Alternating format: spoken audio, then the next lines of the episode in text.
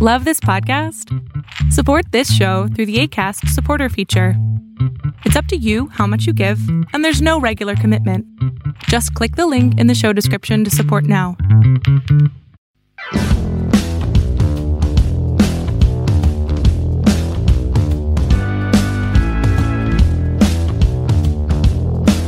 Hola, ¿qué tal? Y bienvenidos a Filosorlando.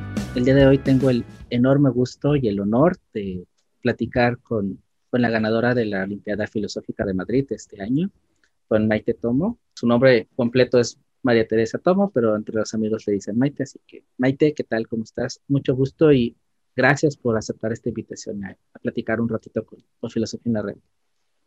Hola, ¿qué tal? Eh, les presento un poquito a Maite. Ella estudia el primero de bachillerato en el Colegio de Fomento Monte Alto en Madrid. Eh, eligió la opción de ciencias sociales, para los que no lo saben, estu estudian economía, historia, filosofía y matemáticas, aunque aquí entre nos dice que las matemáticas como que si se pueden descartar un poquito, pues mucho mejor. Le encanta el derecho también. Es madrileña, aunque tiene, bueno, vivió cinco años en Bruselas sabe inglés y francés, le encanta la música, sabe tocar el piano, eh, baila flamenco, le gusta el teatro, le gusta también debatir, así que si me pelea un poquito por aquí, ya sabemos por qué. Le gusta leer y bueno, salir con sus amigos. Maite, bienvenida y pues muchísimas gracias y antes que nada, felicidades por ese, por ese triunfo en, en la Olimpiada Filosófica. Muchas gracias. Maite, pues comencemos de lleno. Eh, te lo adelantaba antes de la grabación, pero bueno, me gustaría que nos, que nos comentaras a todos y a todas que nos escuchan o nos ven. ¿Quién es Maite Tomo? Pues Maite Tomo es una persona trabajadora, muy curiosa por todo, incluso a veces demasiado pesada por ser curiosa. Eh, le gusta muchísimo eh, la música, como has dicho tú, el teatro, debatir y sobre todo también hablar con la gente. Eh, no es que sea tampoco súper sociable, pero hablar para conocer sus distintos puntos de vista, para saber cómo son las personas que piensan y así conocer un poco más, no sé, lo que, lo que me rodea y, y por eso supongo que también me gusta bastante la filosofía y también es una de las razones por las que me presenté al concurso. Excelente. Y antes de empezar ya de lleno con, con la Olimpiada, eh, un dato inútil o curioso que podamos saber de, de Maite. Bueno, que odio correr. Se me da muy mal correr. Odio el atletismo y por eso seguramente mis notas en deporte en el colegio no son tan altas. Ah, genial. Entonces no, no te invitamos a correr nunca. No, no, gracias. Antes de comenzar, bueno, con este, pre, con este premio, con esta, con esta historia de la, de la Olimpiada Filosófica, me gustaría preguntarte, tú, tú eliges la opción de ciencias sociales cuando ingresas al bachiller eh, porque, o sea, amena a que a lo mejor el, el atletismo, las matemáticas no, no van muy bien, eh, ¿por qué te inclinas por, por ciencias sociales? Yo, en general, en el colegio siempre me ha gustado bastante todo, menos la biología, que siempre he tenido claro que no, no me iba a inclinar por ahí. Entonces yo siempre estuve mucho dudando entre ciencias, como ciencias física, y en cuarto de la ESO eh, mucha física, mucha química.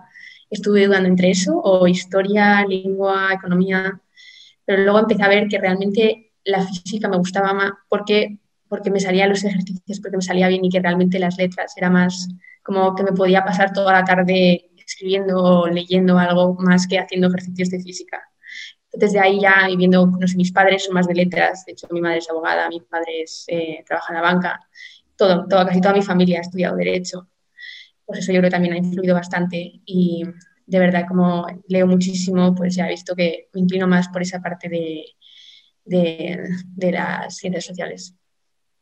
Y algo que me llama la atención, bueno, dices que lees mucho, dices que estás metida en este mundo de las letras. Eh, ahora sí que desde mi experiencia de mi edad, aunque sin revelarla, eh, pues normalmente se suele juzgar a los chicos de tu edad, de 15, 14, 16 años, como estos chicos que, que solo están metidos en, en redes sociales, que están como que a lo rápido, que están en esta, esta dinámica, ¿no? De, de que a lo mejor como que los, los libros están pasándose de moda.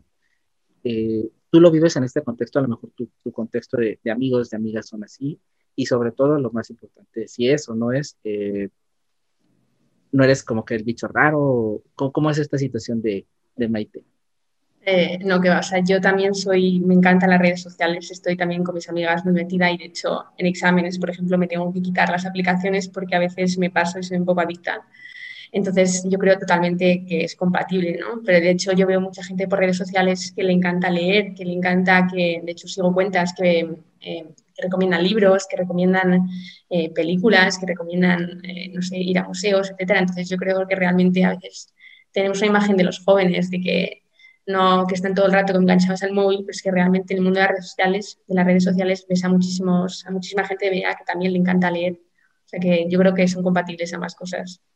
¿Y cómo, cómo a lo mejor a un chico que te, que te escuche y que a lo mejor no tenga esta, esta dinámica, qué consejo le puedes dar para que compagine el mundo virtual con el mundo análogo, el mundo de la lectura? ¿Cuál sería como que llegar a la radicalidad que dices que en exámenes totalmente desinstalar las aplicaciones o cómo podemos, este, cómo puedes este, compaginar estos dos, estos dos mundos a priori tan, tan distintos? Primero, yo creo pensar por qué, estés, por qué estás en las redes sociales si estás ahí porque, porque sí, porque la sociedad te dice que tienes que estar ahí, si no eres un marginado, o si de verdad estás ahí porque quieres seguir a gente, porque quieres aprender o porque quieres compartir incluso. Hay gente que le gusta compartir, hay gente que no. Yo especialmente no, no suelo compartir mucho, soy más bien de, de ver y de escuchar. Entonces, eh, primero plantearte por qué estás ahí y si de verdad estás ahí para compartir algo, perfecto. Pero luego, por supuesto, eh, mirar si de verdad la tecnología, que a veces que la tecnología nos controla, ¿no? Y por eso mismo me tengo que yo quitar las aplicaciones, porque de hecho cuando me las quito, cojo el móvil y noto algo raro, noto que no están ahí esas aplicaciones y, y empiezo a mirar fijamente la pantalla como si faltara algo. Entonces, con cuidado, por supuesto, porque además estas aplicaciones todo lo hacen eh, profesionales que saben perfectamente del diseño, de qué es lo que te atrae y qué es lo que no te atrae.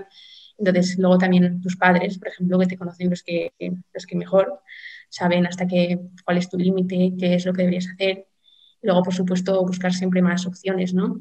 Pensar si te gusta leer, pensar si te gustan otras cosas. Igual no leer, igual encanta, no sé, el deporte, ¿no? pensar un poco de verdad qué te gusta y qué estás haciendo verdaderamente por ti y no porque te lo digan los demás o no porque la sociedad te lo haya dictado como que es así.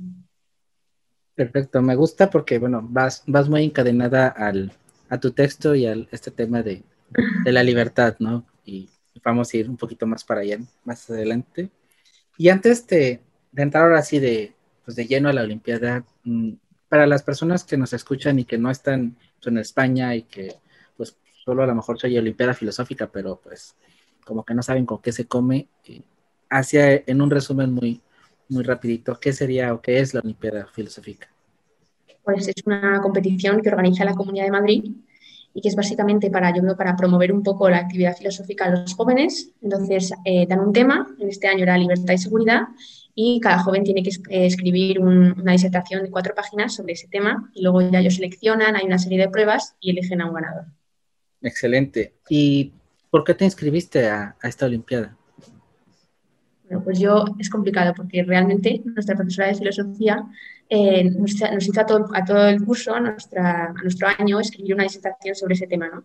Entonces yo al principio no sabía que era para ese concurso, pero luego me di cuenta que sí, y como me gustó bastante el tema, porque no sé, me gusta esa parte, la antropología, la libertad, todo eso, pues decidí un poco pues, currármela, ¿no? porque me gustaba. Entonces ahí lo hice bien, la presenté y al final eh, la profesora cogió a dos del curso, dos disertaciones, y las entregó a este concurso, al de la Olimpiada Filosófica de Madrid. Y de ahí ya esa Olimpiada seleccionó mi texto y pasé a las siguientes fases. Pero claro, realmente, aunque mi profesora fuera la que me presentara, realmente fue porque yo había eh, decidido hacerlo bien, porque me había interesado el tema, porque me parecía súper interesante lo de libertad y seguridad. ¿Y qué sentiste cuando cuando te dijeron, ah, ¿sabes qué? Pues sí, ya la profesora mandó el texto y ¿sabes qué te quedas? Este, fuiste seleccionada con tu texto, ¿qué, ¿qué se pues, siente? Pues al principio incredulidad, o sea, imposible que me hayan seleccionado a mí, tampoco, no sé, tampoco estaba también, solo tender a, la negatividad, la verdad. Pero luego, o sea, también un poco nerviosa por la final, enseguida, porque me dijeron que tenía que hacer otra prueba, pero también, no sé, un poco de, de euforia por, porque por fin, no sé, he hecho algo bien y me, seleccionan, o sea, que estoy haciendo algo bien, ¿no? Entonces eso también te sube un poco la autoestima. Más o menos, eh, a lo mejor, bueno, no tenemos la cifra exacta, pero más o menos como cuántas eh, escuelas participan o cuánto, con, contra cuántos chicos más o menos, chicos y chicas eh, competiste en esta, en este, pues sí, al, momento de hacer la competición, la final. Me acuerdo que en su, día lo, en su día lo miré y me parece que eh, de colegio se presentaron unos 30 o, o, 40, no me acuerdo muy bien, pero algo así. O sea, 40 disertaciones, 40, y de ahí cogían a unos 20 o, o 18, no sé, algo así. Eh, ¿Por qué te gustó el tema de libertad contra seguridad?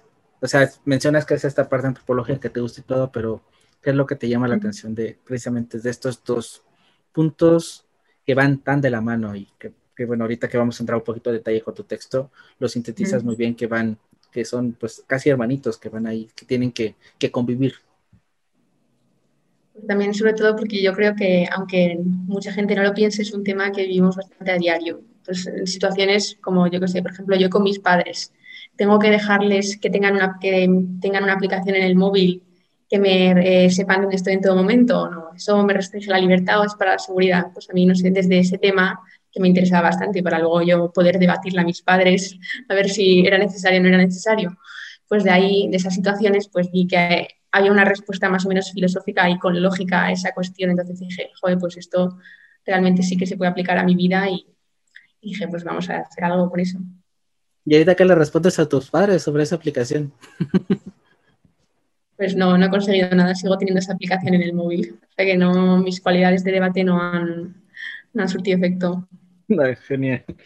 Y entrando un poquito a detalle ya de la filosofía, y creo que bueno, viene en, en relación a lo que estás diciendo de debatir, y quizá, bueno, quizá en tu edad, recuerdo muy bien, este, nos da esta parte, no es de rebeldía, pero quizá de empezar a cuestionarlo todo, de empezar a cuestionar la autoridad, es esta parte nictiana muy de, de empezar como que a todo le queremos llevar la contraria.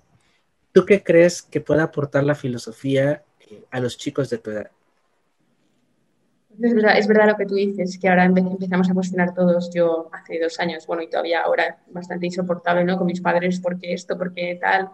Entonces, realmente con la filosofía yo creo que puedes, te ayuda a pensar, no es algo ni mucho menos como la gente piensa para frikis o para intelectuales, sino de verdad para gente desde todo tipo y realmente encuentras a veces respuestas muy simples para cosas como que pensabas que eran súper complicadas. Entonces yo creo que a gente de nuestra edad, pues aunque te piensas que Kant, Nietzsche, etcétera, es todo para intelectuales realmente, ves que sus ideas son, son, son claras y pueden, pueden incluso, puedes sentirte identificado, de hecho, nunca, nunca sabes lo que puede pasar. Y ¿Qué has aprendido qué aprendiste en, esta, en este camino de, hacer tu trabajo de disertación, en esta experiencia de la Olimpiada? ¿Con qué te quedas? ¿Qué es lo que, te llevas? Primero que un trabajo eh, cuesta mucho tiempo y se borran párrafos cinco veces hasta que estás contenta. Pero luego claramente que cuando das una opinión, cuando das algo, tienes que, tiene que estar fundamentado, tienes que tener una lógica, un razonamiento y que no vale decir tu opinión porque sí eso no, eso no ayuda al diálogo, eso no ayuda a que la gente se entienda entre ellos. Pues realmente yo creo que esta Olimpiada, este trabajo, me ha, hecho darme cuenta bastante de que si no justificas bien tus argumentos, si no justificas bien tu modo de pensar, pues no, no estás ayudando a mejorar la sociedad o no estás de verdad contribuyendo nada. Mm, genial, eso, eso, es, eso, es, interesante y eso es muy, muy buena.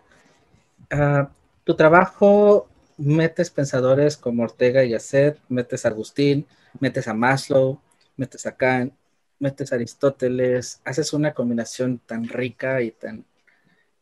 No es extraña, pero es, es, es interesante cómo lo vas desmenuzando. Y antes de entrar como que a detalle con algunas cosas que te quisiera preguntar sobre tu trabajo, ¿qué nos podrías decir de él, así como en una, un abstract de, de, de, de qué se trata, de qué va? O sea, es libertad y seguridad, pero ¿cuál es tu hilo conductor? Pues el tema que me dieron en esta prueba, porque había varias, era si la seguridad es una condición necesaria de la libertad. Entonces ahí era bastante pensar si, si tú puedes ser libre sin estar seguro. ¿no?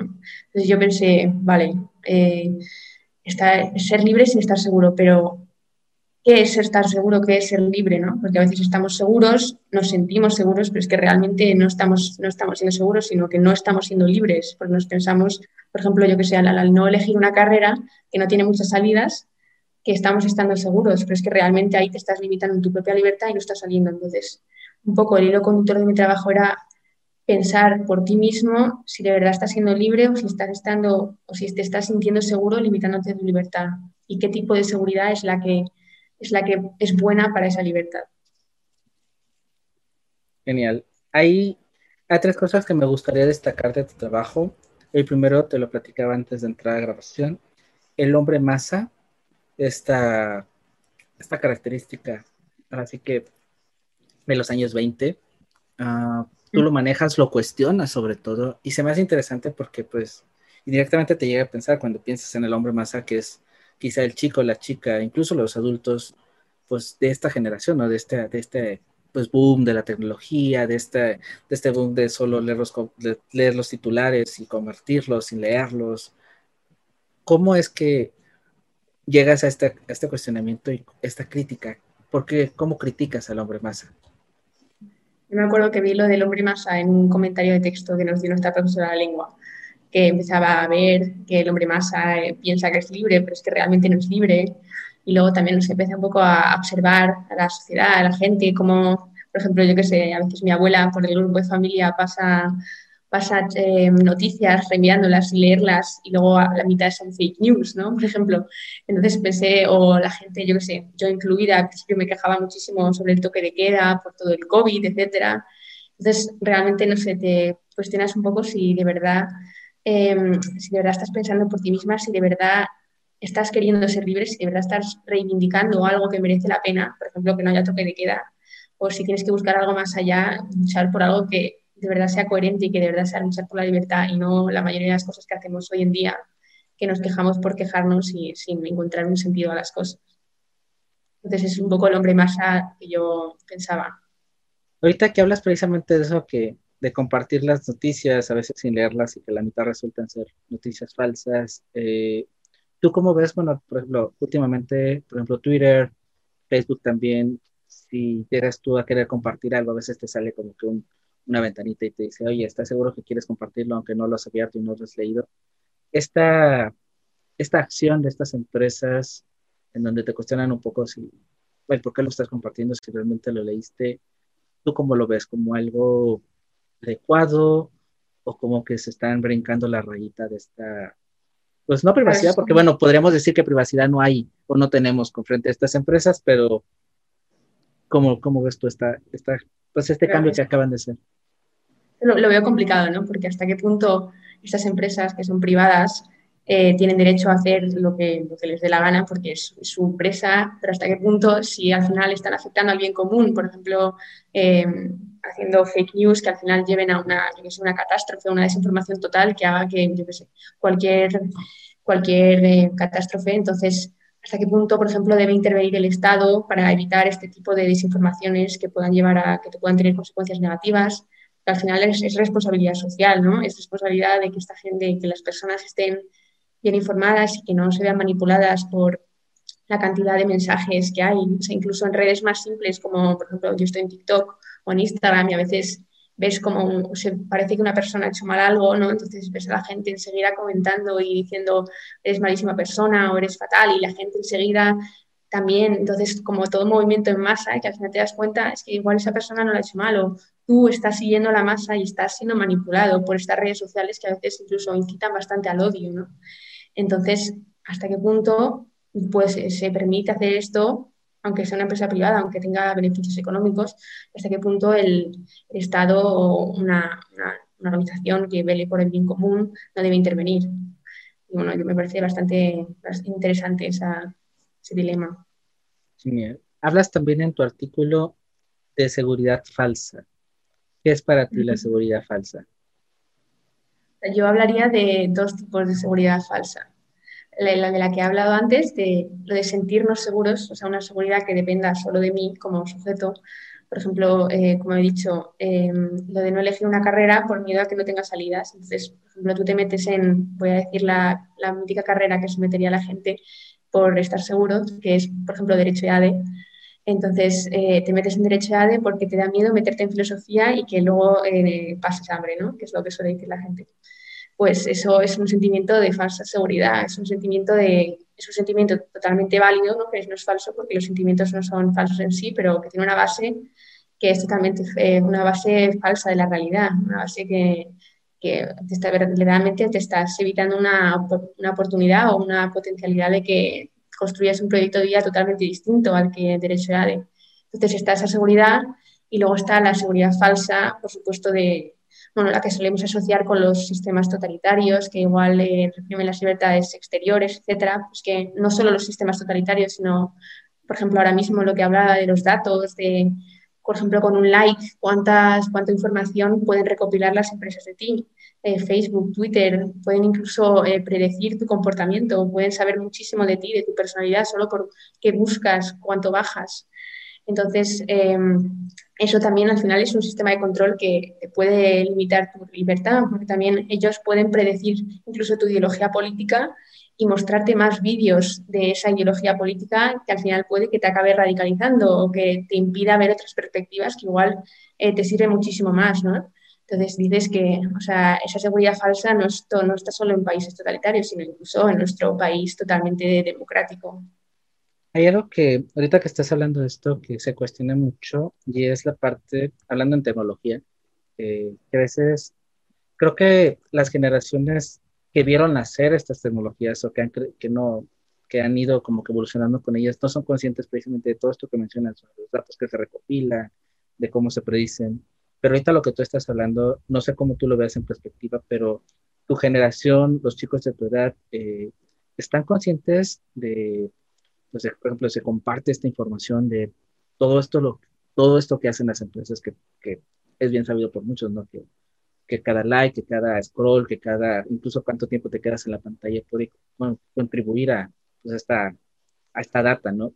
¿Cómo tú, bueno, si estás consciente de ello, primero, y tu, tu entorno, y segundo, cómo puedes, cómo se compagina, cómo compaginar el hecho de, porque hay discursos que dicen, bueno, no, hay que, pues como nos nos recopilan toda la información, pues mejor nos salimos, le damos este, desinstalar a todo y no usamos redes y nos rebelamos contra el sistema.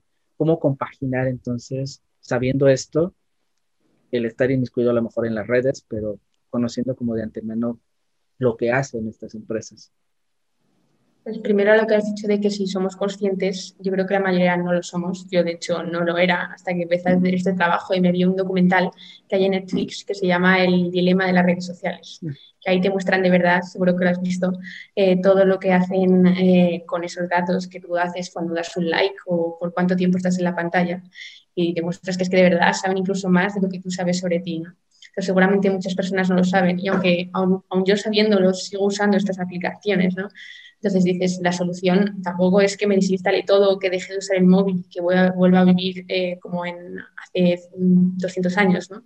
Sino em, yo creo que es más ser consciente, saber qué estás publicando, qué no estás publicando, eh, incluso que la sociedad empiece a cuestionar, como he dicho antes, hasta qué punto las redes esas empresas pueden almacenar esos datos de ti, que haya una regulación, que no haya una regulación. O sea que tampoco eh, no me parece que sea bueno avanzar para ir para atrás y no decir no a la tecnología, porque eso sería anteponerse al progreso, ¿no?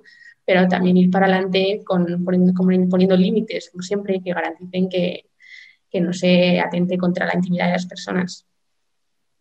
Y para ir cerrando, eh, hablas también, y me, parafraseando un poco acá, no usando acá como, como baluarte, que la seguridad tiene que tener al hombre como fin. ¿Qué sería para ti este tipo de seguridad que tú propones? Pues eso, eso lo puse aparte porque quedaba muy poético y muy bien. Eh, porque, pues, no sé, por ejemplo, una seguridad que vele por el bien común, ¿no? el bien común de ese hombre, de esa sociedad, que fuera de intereses políticos, económicos, ideológicos, pues de verdad piensa que le beneficie a la sociedad en su conjunto, que de verdad tenga al hombre, pero al hombre no al hombre individual, sino al hombre en sociedad, que bueno, el hombre en sociedad también incluye al hombre individual, por supuesto. Entonces eso es lo que vería yo más como una seguridad con el hombre como fin y no con otros fines corrompidos. Genial. Y la última pregunta de la tanda. ¿Cómo definirías con tus palabras qué es la filosofía? La filosofía. Podría dar una definición académica que me dan en clase, pero no, no, creo que valga. No, la tuya, la tuya, la tuya. En tu experiencia, incluso a lo mejor no tanto qué es, sino todo su contexto. Como si alguien te pregunta, oye, filosofía, ¿qué? ¿con qué se come? Pues realmente yo diría una actividad que puede parecer inútil para mucha gente, porque realmente no estás, no estás consiguiendo nada práctico pensando, no, no obtienes un beneficio económico, bueno, por yo por lo menos, eh, haciéndolo, eh, pero que te aporta más que muchas cosas lo hacen, sobre todo en términos de pensar, de encontrar soluciones. Por eso dicen que los filósofos tienen la mente más abierta, ¿no? porque intentan encontrar soluciones para muchísimos problemas de la sociedad, sobre todo algo, algo global, que te permite tener, un poco la mente abierta y cuando te, cuando te plantean algún problema, incluso lo más, lo, más, lo más sencillo, pues que te permite de verdad pensar con la mente abierta. Finalmente, no, pues muchísimas gracias por, por la entrevista, por esta plática. Ha sido súper enriquecedora y todo un honor tener a, a una ganadora aquí en Filosofantes. Muchas gracias. Muchas gracias.